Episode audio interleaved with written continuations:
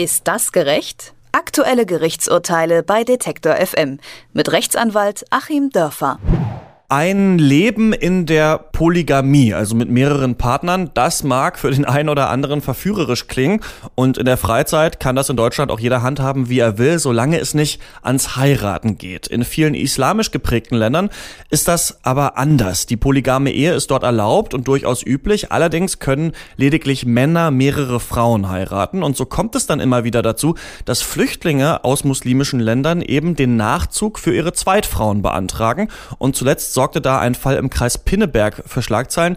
Dort hat man nämlich der Zweitfrau eines syrischen Flüchtlings erlaubt, nach Deutschland nachzukommen. Und der Fall hat dann ganz schön Aufsehen erregt. Und darüber spreche ich natürlich mit Achim Dörfer. Hallo, Herr Dörfer. Hallo, Herr Eichler. Vorweg, wie ist denn nun genau die rechtliche Lage bei Bigamie und Polygamie in Deutschland? Ist das komplett verboten oder wie sieht das aus? Klassische Juristenantwort, jein. Das Heiraten als solches, das Eingehen der Ehe in Deutschland ist illegal. Alles andere ist erlaubt, jedenfalls nicht strafrechtlich verfolgbar. Ich kann also, ich habe es wirklich nochmal nachrecherchiert für die Sendung, wie weit da das internationale deutsche Strafrecht gilt.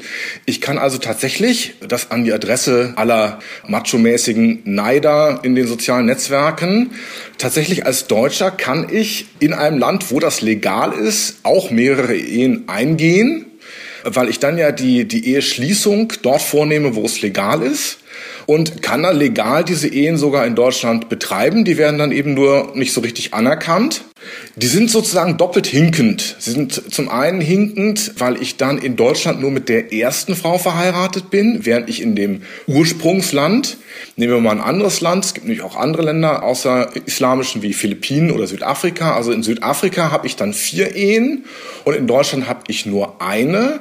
Und es ist sozusagen international hinkend, diese Ehe, aber sie ist auch in Deutschland nochmal hinkend, also heißt teilweise gültig, teilweise nicht gültig war jedenfalls zum Vorteil der Frauen auch die weiteren Ehen als gültig behandelt werden, was zum Beispiel Unterhaltsrecht angeht, was zum Beispiel Erbrecht angeht und natürlich auch zum Vorteil der Kinder, die aus diesen Ehen hervorgehen. Auch die haben dann ein gesetzliches Erbrecht.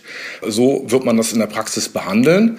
Und das steckt ja auch genau den Bogen zu unserem Fall hier, denn da ging es ja auch um das Kindeswohl und nicht um das Wohl des Mannes, seine Zweitfrau nachreisen zu lassen. Genau, der Familiennachzug, der ähm, wurde dann hier erlaubt, weil es die Frau bevorteilt, kann man das so sagen? Ach, oder das Kind? Weil es das Kind bevorteilt. Also man muss eigentlich sagen, es ist eher ein Mutternachzug als ein Ehefrauennachzug. Spannende Frage, wie wäre es, wenn sozusagen die Ehe nicht bestanden hätte und die Frau nur in Anführungszeichen Mutter gewesen wäre? Wahrscheinlich hätte sie auch dann aus dem Recht der Kinder nachziehen können.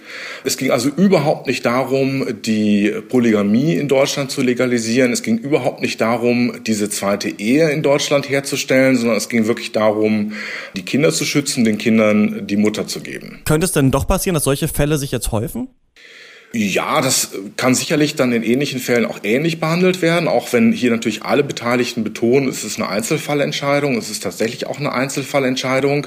Und es ist auch keine Einzelfallentscheidung, die jetzt besonders überraschend wäre, weil auch die entsprechenden Gesetze eben genau Härtefallregelungen vorsehen. Härtefallregelung heißt eben in ganz besonderen Einzelfällen kann von der Regel abgewichen werden.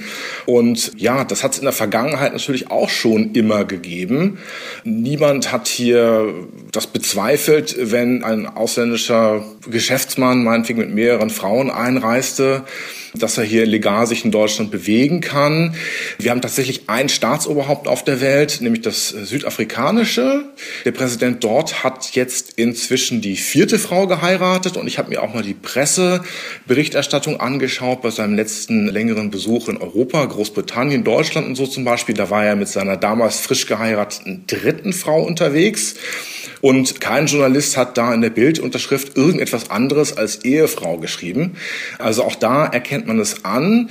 Ich habe hier so ein bisschen das Gefühl, es ist natürlich exotisch, es hat so einen Störfaktor drin und man sieht reflexartig dann auf den Islam, aber es gibt eben 40 Länder auf der Welt, wo die Polygamie legal ist. Tatsächlich nur zwei islamisch geprägte, wo sie illegal ist, nämlich die Türkei schon seit über einem Jahrhundert und Tunesien seit einiger Zeit. Aber es gibt eben auch nicht islamische Länder, wo es so ist.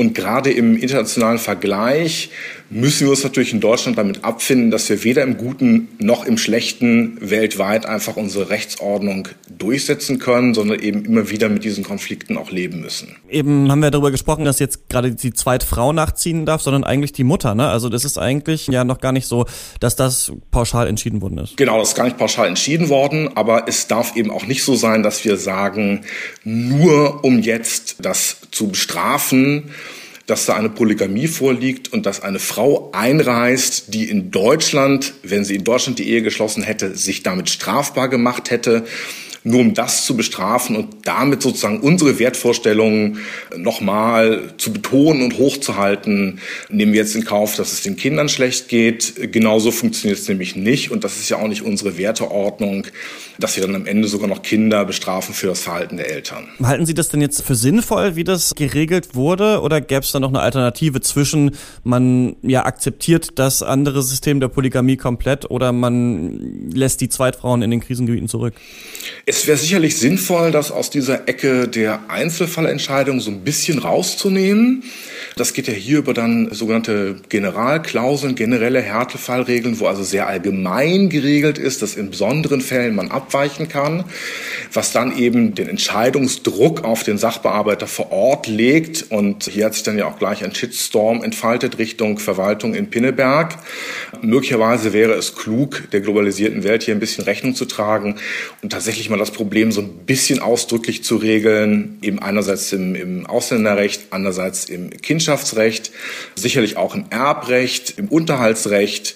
Das wäre sicherlich ganz sinnvoll, dass man vielleicht mal auch sozusagen mit innerem Widerstand, aber zur Kenntnis nimmt, dass es eben Dutzende und Hunderte solche Fälle schon immer gegeben hat, jetzt gibt und auch in Zukunft geben wird und man vielleicht mal ausdrücklich das Ganze regelt, um nicht jedes Mal wieder eine neue Diskussion zu haben. In Pinneberg wurde der Zweitfrau eines syrischen Flüchtlings der Familiennachzug gewährt. Über die rechtlichen Hintergründe dieses Falls habe ich mit Rechtsanwalt Achim Dörfer gesprochen. Vielen Dank. Ich danke Ihnen. Ist das gerecht? Aktuelle Gerichtsurteile bei Detektor FM mit Rechtsanwalt Achim Dörfer.